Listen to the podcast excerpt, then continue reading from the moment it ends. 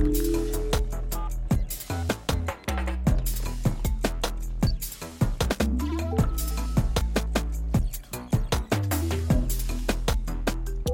всем привет! С вами Саша Митясов, Ксюша Лихолобова. и вы слушаете подкаст Кто, за кодом?»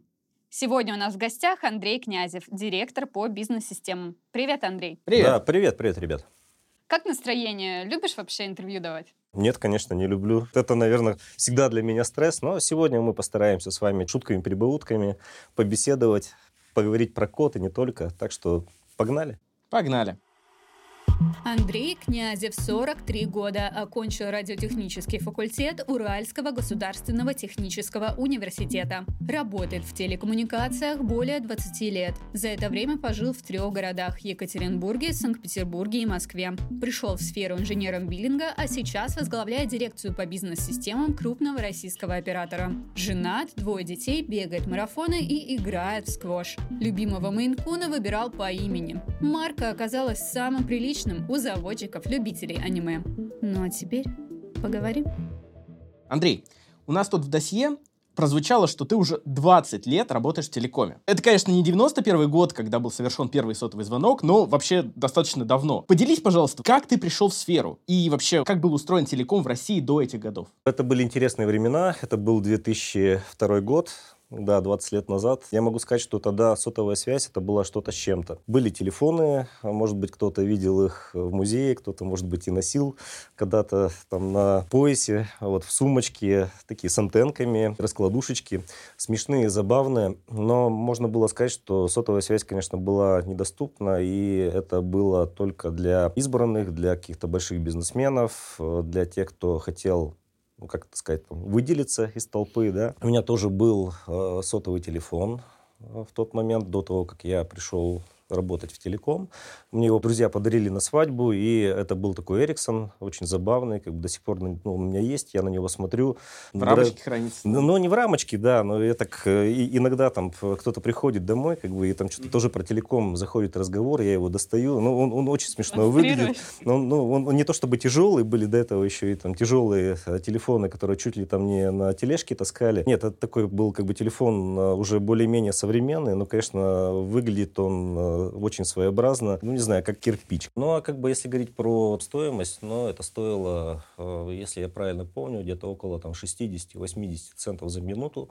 Э, цены были тогда все в долларах, никто в рублях там даже не пытался в сотовой сфере жить. Э, ну, в общем, это, это были интересные времена. Поэтому, когда меня позвали на собеседование в один из там крупных телеком-операторов, ну, конечно, это было ну, так интересно. То есть это было понятно, что сфера, которая будет э, большими темпами развиваться, э, то, что это будет интересно, то, что это будет драйвово. Я ни разу не пожалел, что эти 20 лет провел в телекоме. Слушай, а у тебя телефон появился до того, как ты попал в телеком или после? До, до, до. Да, то есть у меня вначале появился телефон, потом появился телефон. А вообще был- мо- можно было кому-то с него позвонить? Ну, я имею в виду, ты говоришь, что люди были очень ограничены в сотовой связи. Слушай, ну для меня это был тоже вот максимальный стресс всегда. Ну, как бы там 60-80 центов это были серьезные деньги. Поэтому был тогда бесплатный интервал 5 секунд. И надо было успеть за эти 5 секунд позвонить. Там как бы там, Паш, привет. Я Сбросил. Пойдем сегодня там туда-то. Там, Сбросил. Вот. Во столько-то встречаемся. Сбросил. Примерно так я общался по этому сотовому телефону. И очень сильно расстраивался, когда вместо 5 секунд получалось 6, это все как бы ну, просто день пропал. как бы. Лишний доллар Да. потрачен. Лишний доллар потрачен. Конечно, за эти годы очень сильно все поменялось, и технологии продвинулись. Ну и, конечно, сейчас без э, общения, без сотовой связи там невозможно этот мир представить. И цены, ну, все сами знаем, как бы это, конечно, копейки по сравнению с тем, что было 20 лет назад. А не скучно вообще столько лет вот в одной сфере? А Нет, не скучно. Но я могу сказать, что я попробовал много чего. Занимался и биллингом. Про биллинг, наверное, еще отдельно поговорим, расскажем, что это такое. Может быть, там не все знают. Вдруг, вдруг, вдруг. Я занимался, да почти всем в IT, э, и э, отчетностью занимался, и даже там немножко IT-инфраструктурой, качеством. Ну и за эти 20 лет я поменял три города. Начинал в Екатеринбурге, потом у меня был Питер, потом появилась Москва. Поэтому если ты там, не стоишь на месте, если развиваешься, если как- как-то там у тебя меняется картинка, Ну, почему бы нет? Я ни разу не пожалел, что как-то у меня карьера пошла так, и не по-другому, скажем так. Какие конкретно в этой ипостаси были? Я пришел на совсем рядовую позицию, э, на инженерную. Причем я собеседовался на позицию администратора биллинга. Не прошел собеседование, мне сказали, знаешь, там нет, ты нам на позицию администратора не подходишь, но мы тебе готовы предложить позицию инженера биллинга. Я спросил, ну, как бы, чем они отличаются. Мне как-то так и не смогли объяснить, чем. Одно и то же, плюс-минус. А сказали, что отличаются зарплаты там, на 300 или 400 рублей. Я, в общем-то, подумал, что для меня это не критично. И на эту позицию, на инженерную, пришел. Тогда, конечно, после э, института для меня это был огромный скачок по квалификации. Я там буквально, может быть, месяца за полтора, за два настолько прокачался, что, мне кажется, вот эти там полтора-два месяца, они равнялись, наверное, там ну, полутора-двум годам в институте. Вот настолько это все было динамично, настолько все было как-то по-другому и там на современных технологиях, что это, конечно, вот с точки зрения именно компетенции это было очень интересно, очень круто. Потом в какой-то момент я понял, что э, мне, наверное, ближе все-таки управление в IT-сфере, нежели там, разработка, там, сопровождение. И у меня появился первый отдел вот уже не биллинга, он занимался много чем, отчетностью, 1С, кадровыми системами и так далее. Там я получил большой опыт управления. Я был совсем молодым человеком, мне было там, ну, сколько, может, 22-23 года. А у меня были в подчинении люди там 45-50 лет. То есть это, это, это, это очень интересный вызов, когда ты имеешь подчинение людей, которые тебя в два с лишним раза старше. Вот. Дальше был Питер, ну, там занимался биллингом, был IT-директором. Вот и потом уехал в Москву на, на мой взгляд, один из крутейших проектов, который вообще когда-то был в IT-сфере в России. Это проект «Единый биллинг». Один из сотовых операторов решил полностью заменить решение на современное, сделанное на технологиях, которые близки к там, пику э, не только там, телекома, но и вообще IT-индустрии, на технологиях, которые используют там, Amazon, Google там, и другие интернет-гиганты. Ну и, конечно, такой проект я не мог пропустить. И вместе с компанией Nexign мы этот проект сделали, и пять лет было просто очень-очень драйвово, там, на адреналине, и большое удовольствие от того, что единый биллинг, вот этот проект э, был мега успешным. Получается, именно тогда началось знакомство с Nexign? Нет, знакомство с Nexign началось 20 э, лет назад с лишним. Тогда еще Nexign не был Nexign, Nexign был компания Питер Сервис. И э, там, в оператор, в который я пришел, как раз э, был установлен биллинг от Питер-сервиса. И, ну, опять-таки, я пришел до еще открытия, до коммерческого запуска сотового оператора, и мы вместе с ребятами устанавливали биллинг, настраивали его. И, конечно, тогда вот было первое знакомство, и вот для меня там ребята, которые приезжали из Питера, были такие мега-гуру, такие там суперэксперты. Это просто впечатляло, я у них многому научился. Это был тоже вот такой интересный опыт. Мы просто там днями, ночами этот биллинг внедряли, надо было сделать э, то, что некоторые делают, э, там, не знаю, там, за кварталы, как бы мы это делали за неделю. То есть, мне кажется, мы биллинг запустили, наверное, недели за три. Это просто какие-то сумасшедшие скорости даже по тем временам. Да, это вообще невероятный опыт, мне кажется. Ну, э, наверняка вот в такого рода проектах, когда вы все делаете достаточно быстро, когда, э, ну, такой темп серьезный, есть какие-то истории, когда случались какие-то провалы, какие-то неудачи. Вот э, можешь вспомнить что-нибудь такое интересное из э, такого разряда? Могу вспомнить интересное, а то, знаешь, мне только эти все интересные истории, от них иногда передергивает. Во сне просыпаешься с ужасом, Когда я, да, там вспоминаем. Один раз мы попали на Первый канал с одной из э, аварий. 1 января начали списывать с абонентских карт деньги. Вот каждый час по там, ну, у кого-то по 300 рублей, у кого-то по 500 рублей. В общем, до, до тех пор, пока эти, эти деньги на карте были. Это произошло как-то, ну, без вашего ведома, да? Ну, просто, просто это, само это, по себе это, 1 это, января. Это, это было, да, была ошибка. Система на праздники тоже решила ну, отдохнуть. Да, она решила отдохнуть и решила сделать так, чтобы мы крепко поработали в эти праздники. И там такого адреналина, я не знаю, я там, никогда, мне кажется, ни до, ни после не было. Я потом еще, я не знаю, там сколько после этого морально восстанавливался от написания объяснительных записок, от рассказов, почему так получилось, от мероприятий и так далее. Поэтому, знаешь, с одной стороны, это и через много лет прикольно вспоминать, с другой стороны, это правда очень непросто переживать в моменте. А как ты вообще обычно справляешься психологически в таких ситуациях? Что тебе помогает? По-разному. Я стараюсь разбавлять работу спортом, Э, и через там, спорт как-то вот какие-то, если бывают эмоции там, негативные, их выбрасывать. Я тут скорее имела в виду вот именно в момент... Э, алкоголь? Там, нет, не, алкоголь не, нет.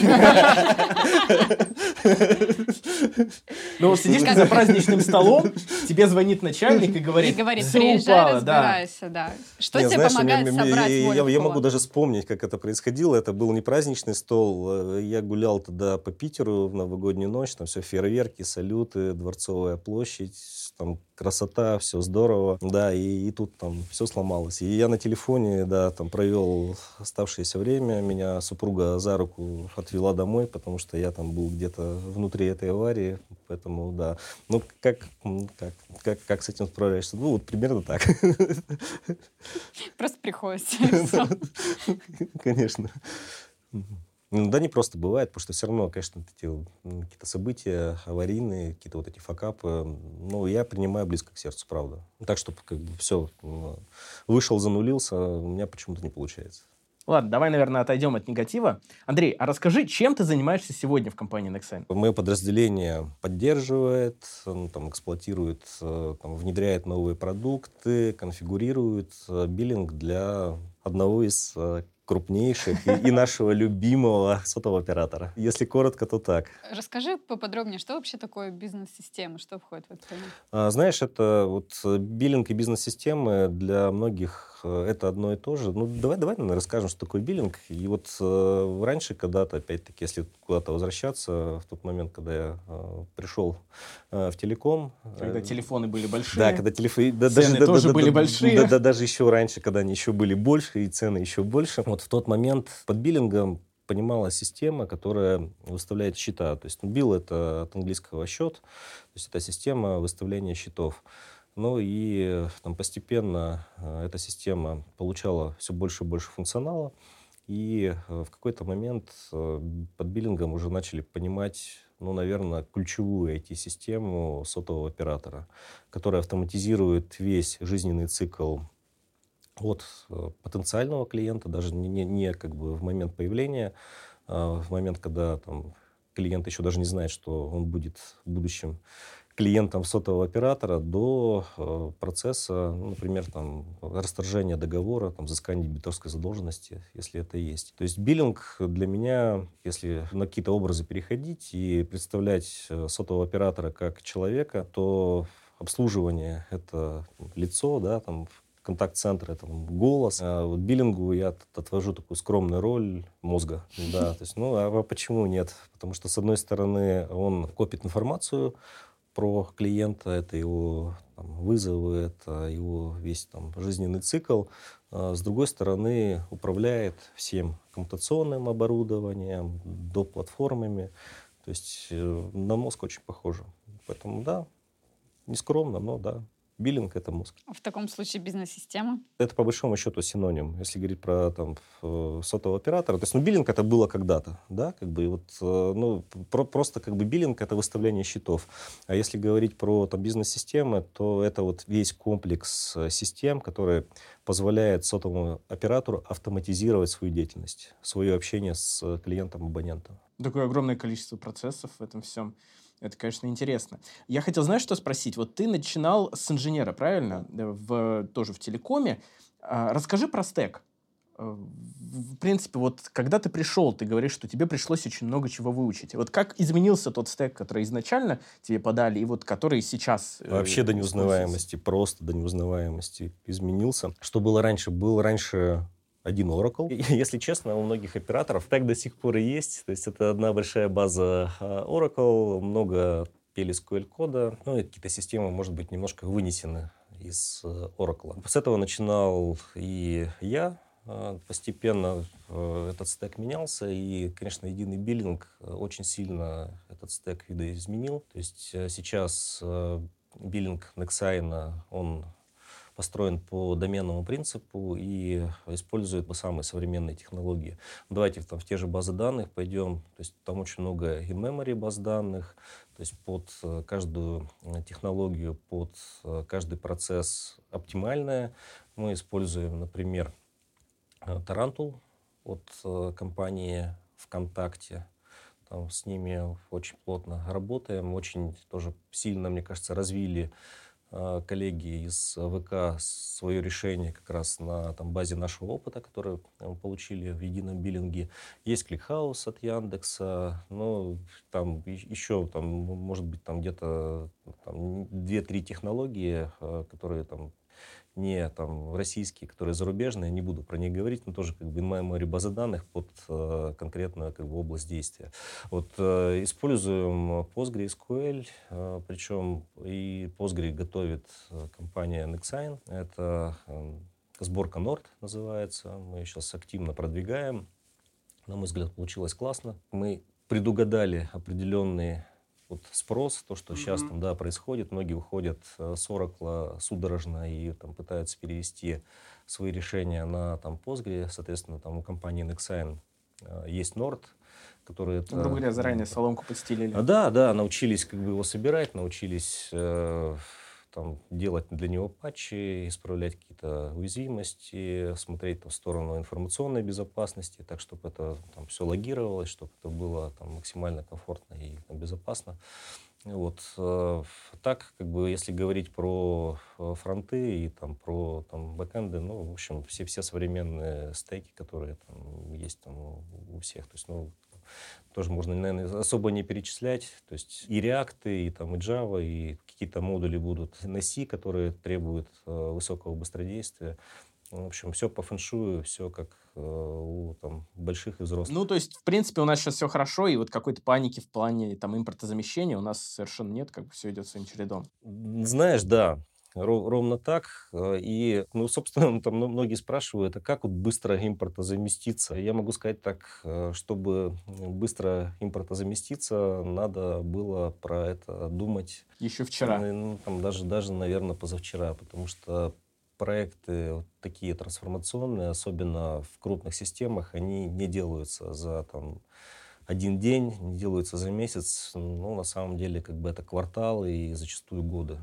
Поэтому а, мы про это подумали, и тот же, опять-таки, единый биллинг — это, наверное, основа для того, чтобы мы себя чувствовали максимально уверенными в текущих реалиях. То есть мы, в принципе, не заметили изменения вот этой ситуации геополитической. То есть у нас, да, были какие-то риски минимальные, которые мы тут же позакрывали, но если там, говорить крупную клетку, то мы себя очень комфортно чувствуем в текущих реалиях потому что у нас очень много э, отечественного, а там, где у нас э, на э, импортном стеке, обычно это не критичные системы, и, в общем, мы их там можем заменить, опять-таки, там, куда-то уйти на Postgre, либо на тот же Tarantool, если говорить про базы данных. У тебя же в подчинении Сколько сотрудников? Несколько сотен, да? А, да, около тысячи. Расскажи вообще, как тебе удается руководить таким количеством людей? Как ты все это распределяешь? Да, у меня классный коллектив. И у меня очень сильные руководители, правда. Каждый из моих подчиненных, там, подчиненных, подчиненных, это, это, это прям крутаны, которым можно доверять, которые там, могут решить самую там, амбициозную задачу в короткие сроки. Поэтому как мне управлять? Да, да мне легко управлять таким большим коллективом, потому что у меня есть на кого опереться. А что помогает тебе и тем руководителям, которых ты поставил на ступеньку ниже, быть именно вот теми людьми, э, за которыми хочется идти, которых хочется слушать? Знаешь, мы, мы во многом единомышленники, мы одинаково понимаем и бизнес, и что нужно клиенту. Все какие-то, вот как на подбор, какие-то мотивированные люди э, с какой-то искоркой, все куда-то что-то бегут, пытаются что-то сделать, улучшить, э, сделать интересней. Э, мне кажется, вот как-то так. Поэтому и э, остальным приходится мне кажется, соответствовать и, и, и, и бежать за нами. А что самое сложное в работе с людьми? Иногда говорить «нет», иногда доносить какие-то плохие новости. Это иногда бывает непросто, но это часть профессии, к сожалению. Расскажи, как ты вообще дорос до такого уровня, почти тысячи человек? Ты изначально сказал, что у тебя был опыт 20 с небольшим лет руководить людьми, которым под 50. Как вообще это было и что тебе помогало в той ситуации? Потому что понятно, что сейчас у тебя уже есть там авторитет и так далее, но в тот момент, наверное, было как-то больше сложностей. Да, вообще любопытно, ты изначально даже сказал так, типа, а вот потом у меня появился сразу отдел. Вот как, как да, из инженера ты сразу в управление вообще. Я знаю, многие, наверное, э, не смогут определить момент, когда там случилось переключение от инженера до руководителя, а я, я прекрасно знаю, когда это произошло. Мой руководитель, когда я там опять-таки был э, билингистом, ну, уже не инженером, каким-нибудь ведущим инженером, но не суть. Он уехал в отпуск трехнедельный и написал мне задание листа на два, наверное, там мелким почерком, убористым. Э, в общем, он был уверен, что это не сделать и, и за квартал. А, когда он вернулся, это было сделано, и сделано даже больше. Для меня это был вызов, мне было очень интересно, смогу я или нет. Ну и пришлось, естественно, и, там, и делегировать, и, там, и людьми управлять, и мотивировать, и, и что только не делать. А, я понял, что меня это драйвит, мне прикольно, мне это интересно, и мне это интереснее, чем заниматься тем, чем я занимаюсь. Поэтому следующий шаг, он был очень органичный после этого. Вот. И когда я выиграл конкурс на там, руководителя отдела, ну, то есть, ну, я, я уже понимал, что да, там, сейчас все будет, все будет интересно, все будет нормально.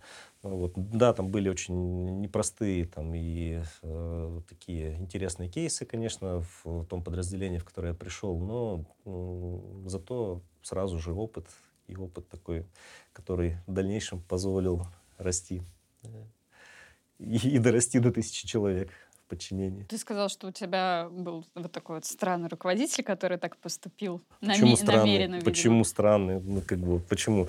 Человек решил отдохнуть и решил, э, ну, почему бы там пока он отдыхает, другие бы не поработали плотно, но мы поработали. Почему странный? Мне кажется, очень даже прагматичный руководитель. А команда, которая... Ну, вот ты, ты имеешь в виду, что это был заведомо слишком большой объем задач для такого времени? Это же... Ну, зато что амбициозно. Ну, да. Вообще был опыт работы с руководителями какими-то, которые там не всегда правы, которые, может быть, конечно, тираничны? Конечно. Расскажи, какие Конечно, как бы я сам такой не всегда прав, иногда тираничный. Да я шучу, да не, мне повезло, если говорить про руководителей. Э, у меня очень сильные были э, учителя, ну, там, руководители, у которых можно было учиться, перенимать их опыт. И ну, так объективно я каждого так вспоминаю там, с большой любовью. Кто-то был сильнее, кто-то был слабее. И еще такой тоже интересный момент. Даже у руководителей, которые, ну, как, может быть, и там, не, не очень сильные, тоже можно учиться. Учиться тому, как не надо делать. Было, было, было, было, было, было бы желание. А так э, мне очень сильно повезло. У меня, правда, были там классные учителя, которые мне, меня где-то за руку провели по э, менеджерской вот, какой-то профессии, рассказали, как бы, как надо делать, как не надо. Мы там разбирали кейсы, поэтому это было очень ну, как бы интересно, и вот я им очень благодарен за это. Ну, в общем, учитель в этой сфере это очень важно какой-то наставник, не учитель, наставник. Да, если э, там, вспоминать еще про э, одного моего руководителя, он мне очень много дал с точки зрения менеджмента. У него была одна особенность. Мы сидели зачастую вот допоздна. Рисовали на доске план завоевания мира. Вот его потом стирали, перерисовывали заново, и так, так могло быть очень и очень долго. Вот, а тогда, к моему несчастью, у меня, или там, к счастью, да, к счастью, к счастью, а, был конфетно-букетный период с моей будущей супругой. Вот мы с ней договорились там классное время провести. Она рядышком работала и ждала там летом на скамеечке рядом с офисом. Я вот должен был точно закончить уже там, полчаса как вот эти вот э, планы захвата мира. И э, я сидел и вот прямо как бы ждал, когда вот мы уже закончим. Прямо вот там весь был там на иголках. Вот еще он был очень строгий, прям вот нереально строгий руководитель. Э, очень не любил, когда кто-то брался за телефон, прямо как-то его бесило до невозможности. Вот, время было уже, там, правда, позднее, и он вспомнил, что ему надо подписать документы у э, финансового директора, э, выбежал, и я начиная строчить своей будущей супруге там смс, вот там я тут завис, там конца и края как бы этой штуки нет, там это там редиска как бы там и, и фамилия моего руководителя там вот там а, вот решил тут как бы видимо сидеть до утра, вот ну и а, видимо уже был в перегрузе, отправил эту смс своему руководителю не супруге, да, он он он он приходит, э, ну, очень хорошо отреагировал, улыбка шире морды, говорит там идите, Андрей, идите.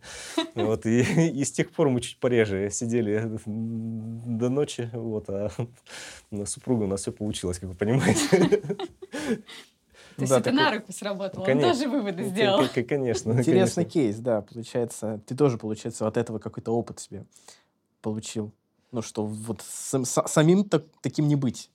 А, да, безусловно, но когда надо для, для дела, мы тоже сидим по, по, по ночам, но я стараюсь, да, как-то а думать. Как команда может, на тебя в этот ну, момент смотрит? Может быть, у ребят там какие-то, правда, есть там планы. Да не, я, я в этом отношении, правда, не тиран, я как-то так э, стараюсь понимать, что кроме работы еще есть и личная жизнь, дела какие-то, и там, к счастью, какие-то вот такие авралы, что там до утра надо сидеть, такое происходит нечасто, поэтому, да, как-то справляемся. Давай еще немножко про команду. Пару лет назад ты во главе дирекции с несколькими сотнями человек перешел из э, оператора нашего ключевого клиента э, в Nexign в полном составе дирекции. Расскажи, как вообще воспринимался этот переход, был ли он комфортным? Ведь, по сути, ты, как директор, как руководитель, отвечал за то, чтобы вот этой всей большой команде было хорошо в этом переходе. А знаешь, это тоже, правда, много зависит от э, руководителя, насколько он изменения принимает. То есть я эти изменения принял, и, там, мне кажется, и ребята их тоже приняли. И я где-то смог объяснить, э, почему мы переходим. И ребята тоже как-то очень хорошо на это отреагировали. Поэтому обычно в таких трансформациях бывает э, ну, какой-то негатив, да, вот кроме позитива бывает негатив, кто-то э, ну, эту трансформацию не принимает и уходит. А у нас это было в каком-то вообще минимальном количестве, и я бы сказал, что в подавляющем большинстве э, ребята перешли в Nexign с удовольствием. Я думаю, что это во многом из-за того, что все-таки мы айтишники шли к айтишникам к эм, такой к родне такой, да, там, в корп-культуру, которая э, для там, нас была максимально близка. А насколько сильно вообще отличалась корпоративная культура? Да я не скажу, что вот она, отличалась э, за, запредельно, но айтишники же ну, они же немножко другие, да, ведь это такая тонкая материя. Я, я не смогу объяснить, чем корп-культура там одна отличается от другой, но э, то, что в Nexign для IT Э, корп-культура, она более родная, более близкая, это факт. А ты вот говоришь, что айтишники это вот какие-то другие люди. А вообще чем отличаются вот айтишники от как раз От не айтишников? Да, от не айтишников. Это, это, знаешь, мне кажется, это ну, многие над этим думают, потому что ну, мир-то ведь он айтишный сейчас, да? Ведь, там, эти, Цифровая культура повсюду, э, да. Ну, это, там Google, Apple и так далее, там, и, и другие компании в топе, они все айтишные, поэтому там, если вот ну, поискать, там, чем же там айтишник от не айтишника отличается, и там этих айтишников набрать, наверное, в этом и, и заключается там, да, там, успех компании, секрет успеха. Если так говорить, то, ну, во-первых, айтишники все-таки разные, да, а, но если составлять портрет среднестатистического айтишника, а, то а, это очень системные люди, вот прям максимально системные люди. Очень логичные, иногда чересчур логичные, там, где не надо как бы логику включать, они включают эту логику. И, ну, наверное, среди айтишников тоже большой процент э, все-таки интровертов, не там экстравертов. Хотя тоже встречаются экстраверты, некоторые там и, и рассказывают, и там так что не перебьешь, и там, простите, не заткнешь э, там, шутками, прибаутками, но все-таки, если там в подавляющем большинстве, то это интроверты. Есть в массовой культуре такой образ айтишника. Как ты считаешь, он вообще соответствует действительности? А какой это образ? Там в этом свитере растянутом? Да, да, да. В, тапе, в тапочках в этих соответствует, да. Ну ты же не похож на него. Ну, кто, кто тебе сказал, что ты настоящий айтишник? Я же вот когда-то 20 лет был назад. Вот 20 лет назад такие были. А сейчас так. Сейчас так, Просто руководитель. Все так. Нет, ну ты же руководитель все равно IT-звена, и так или иначе на этом завязан. Вот у меня такой вопрос. В IT, в принципе, всегда нужно развиваться. Да, это правда. А вот ты каким образом развиваешься? Каким образом? Получаешь какие-то новые знания из технологий, может быть, или ты больше в менеджмент двигаешься? А, ну, конечно, менеджмент уже там, в большей степени. А, но и про технологии тоже не забываю, что стараюсь там, посещать и разнообразные обучения, там, семинары по телекому, по IT-части, чтобы не отставать и понимать, каким образом э, нашего любимого оператора э, развивать вперед, куда-то двигать. Ну и по менеджменту, конечно, там, безусловно, там, где-то и литература, где-то смотрю на успешных других менеджеров, которые для меня являются примером и стараюсь у них копировать какие-то интересные фишки. Например, в знаете, классная штука, тоже как бы то, что мне очень нравится в э, и опять-таки это можно вернуться в корп-культуре, это максимальная открытость и открытость для людей. То есть, когда мое подразделение э, приходило в Nexine, вот как раз там вот эти, да, полтора-два года назад,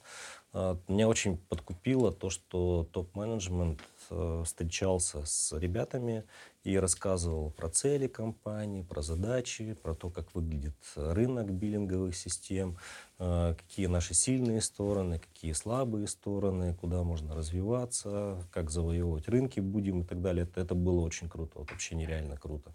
И э, было тогда э, много очень позитивных таких ярких отзывов. Многие говорили, это прямо вот, наверное, впервые там за карьеру. Там мы работали во многих компаниях так, чтобы вот настолько детально и настолько э, четко рассказали и про стратегию, и про то, что это за компания. Вот для многих это, э, ребят, важно, когда большой руководитель разговаривает и объясняет, что происходит, как происходит, почему происходит.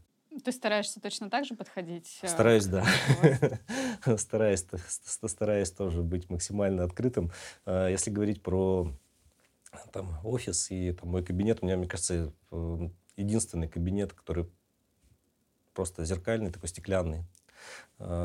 И там всегда открыта дверь. Э, туда можно зайти, там что-нибудь спросить, рассказать и так далее. То есть вот для там, общения, коммуникации я стараюсь быть открытым. А у вас с ребятами есть какие-нибудь там, не знаю, неформальные способы коммуникации, как-то поддерживать отношения помимо работы? Конечно, конечно есть. Ну, например, у нас э, есть беговой клуб в Москве.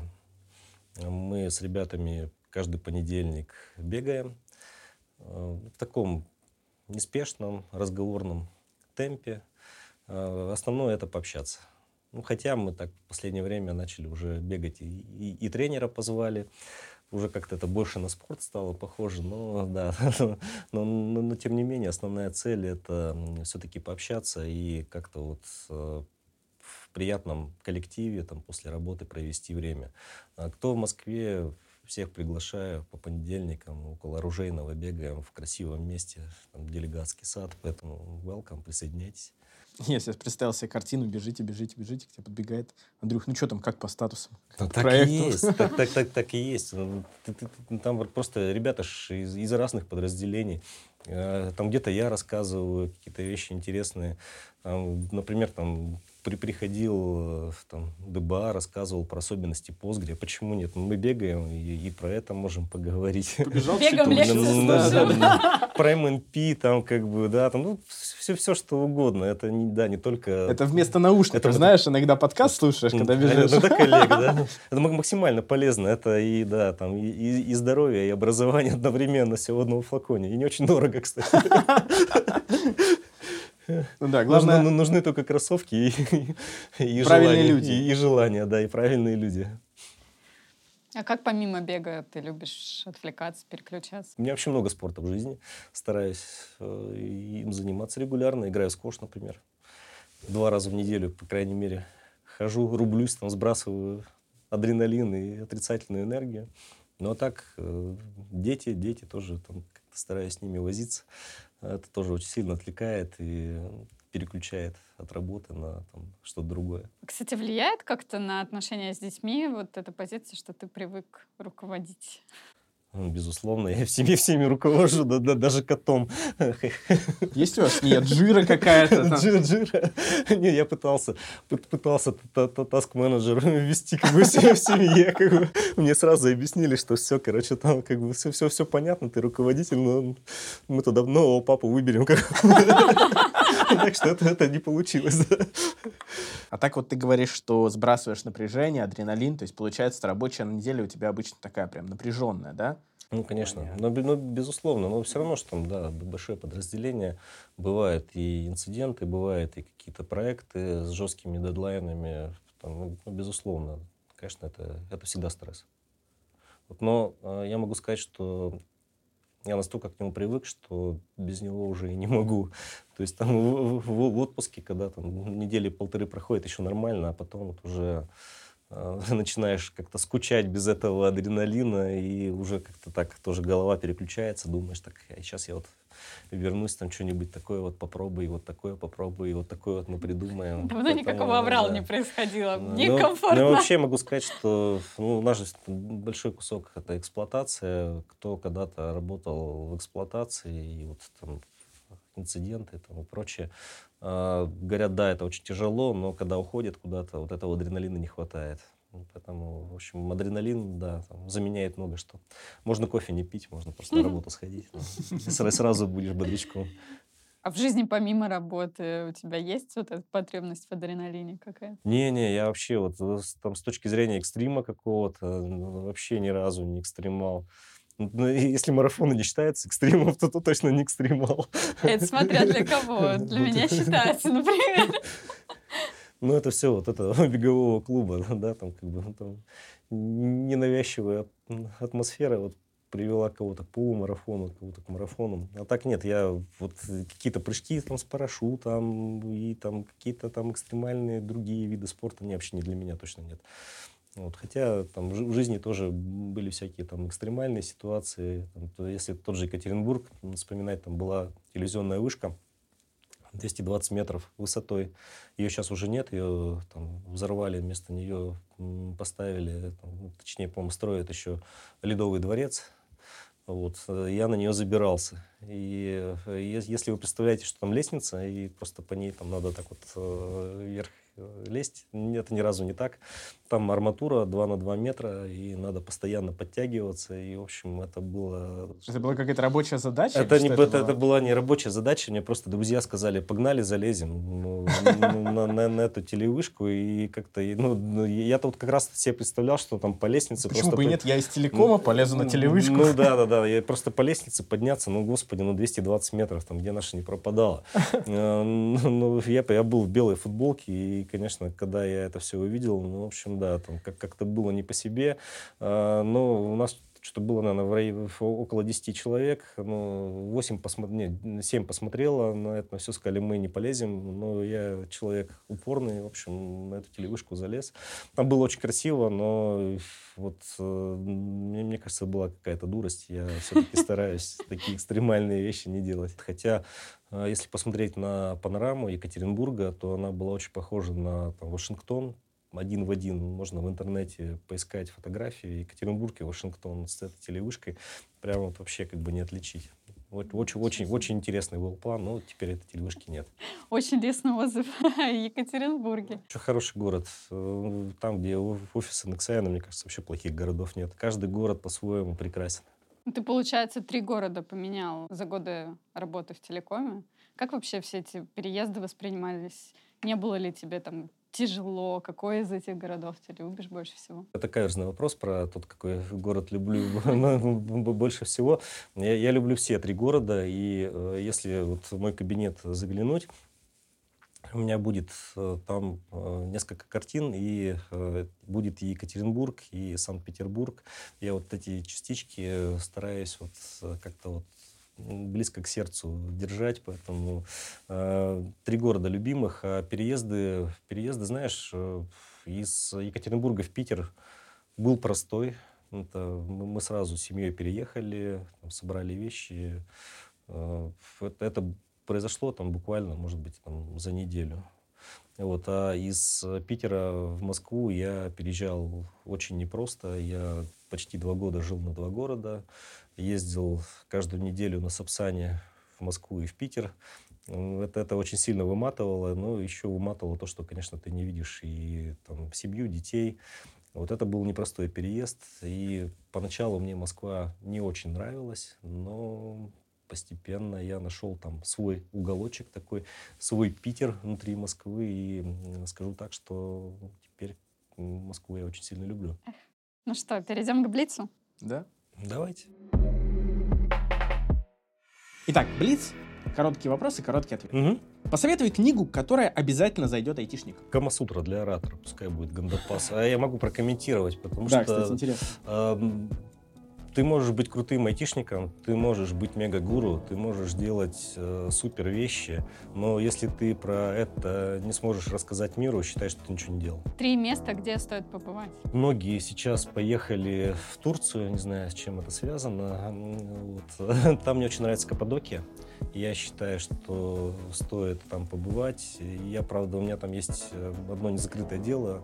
Я был в Каппадокии долго, много что там посмотрел, но не полетал на воздушном шаре. Но видел их, да? Безусловно, видел, но этого почему-то мне недостаточно. Поэтому у меня вот здесь вот гештальт не закрыт. Я думаю, что я когда-то туда вернусь, вот именно полетать на воздушном шаре. А если говорить про Россию, это Суздаль. У меня это тоже одно из любимых мест. Там глаз радуется. Прям это очень... Ну, там стоит побывать, правда, если не были. Подскажу, куда сходить. Там очень все здорово. А, ну и если говорить про какой-то такой, может быть, э, там, пляжный отдых, э, хоть я там не очень люблю Египет сам по себе, но Красное море с его многообразием и красотой для меня это там прям топ. Поэтому, в общем, вот как-то так. Это из разных уголочков получилось, но там, да. Ну, а если там тоже возвращаться к э, таким местам, как будто я, я не был, но очень хочу побывать, на удивление, в Китае. Мне очень интересно, как вот эти люди живут. они, они же другие совсем. Куда потратишь годовую премию? В софт, в развитие себя или в гаджеты? Ну, для гаджетов ну, у нас есть кафетерий, поэтому первый вариант. Хорошая рекламная интеграция. Приходите в Nexan, При, у нас привет, есть Лере, кафетерий. Да. Опиши типичного Nexайнера. Типичный Nexайнер? А я вот когда айтишников описывал, плюс-минус, мне кажется... То же самое, только зеленые. Да, да. Только зеленые, только еще лучше. Главная ценность жизни – и какая главная среди ценностей Nexen? Главная ценность жизни, да, да знаешь, ну, я, я думаю, что это, это, моя семья. Вот. А, главная ценность э, Nexen э, сын кастомер. Вот. Я всегда думаю про клиента даже, даже по ночам. Ну, потому что ты с ним 20 лет, собственно. Потому что, потому что я им был когда-то. У тебя есть мечта, кроме воздушного шара? Ну да, есть мечта. Не поделюсь, потому что она не сбудется. Хороший ответ, да. Ну и последний тогда вопрос. Твой главный совет всем тем, кто находится там, за кодом? Творите, жгите, и все будет зашибись. Огромное спасибо. Спасибо вам. Спасибо, Андрей, за интересную беседу. Ну и на этом мы заканчиваем наш подкаст. Спасибо слушателям, что были вместе с нами. Пока-пока. Пока.